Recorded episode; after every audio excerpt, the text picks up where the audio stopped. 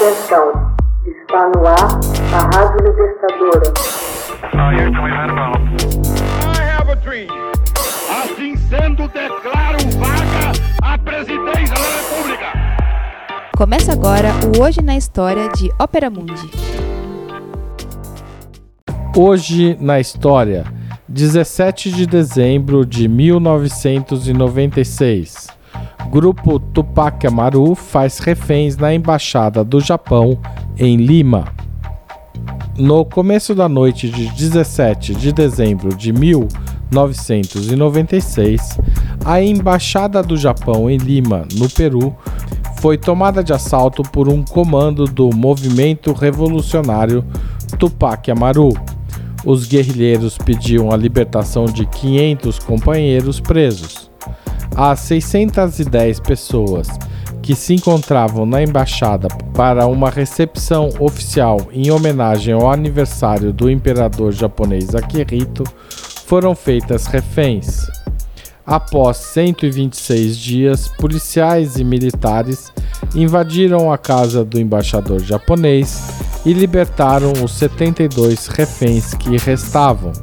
Na ação, morreram todos os 14 guerrilheiros, um refém, Carlos Juste Acunha, juiz da Suprema Corte Peruana, e dois militares.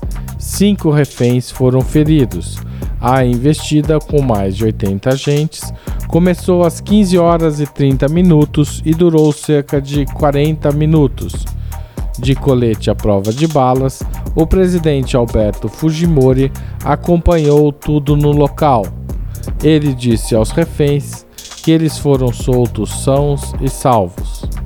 Um líder guerrilheiro não identificado disse que os quatro sequestradores mais jovens ainda tentaram se render, mas mesmo assim foram mortos pelos militares. Por sua vez, Fujimori confirmou o número de vítimas e disse que não havia outro meio para solucionar a crise. A maior parte dos militares invadiu o local através de um túnel. Eles aproveitaram o momento da partida diária de futebol dos guerrilheiros para conquistar o prédio. O líder do MRTA, Nestor Serpa Cartolini, era o segundo da organização atrás apenas de Victor Polai Campos, o fundador do grupo. Entre os reféns libertados estavam dois ministros peruanos, os embaixadores do Japão e da Bolívia, outros 23 cidadãos japoneses e vários peruanos, entre eles Pedro, irmão do presidente Fujimori. O embaixador boliviano Jorge Gumucho disse que os reféns tinham sido avisados de antemão que haveria a intervenção militar. Num hospital militar, uma testemunha disse que o governo não teve alternativa. Estamos aqui para aplaudir os reféns e a polícia por sua bravura, afirmou Edith Gonzalez. Já Nancy Domingues, 53 anos, irmã de um refém, disse não saber se o ataque era necessário.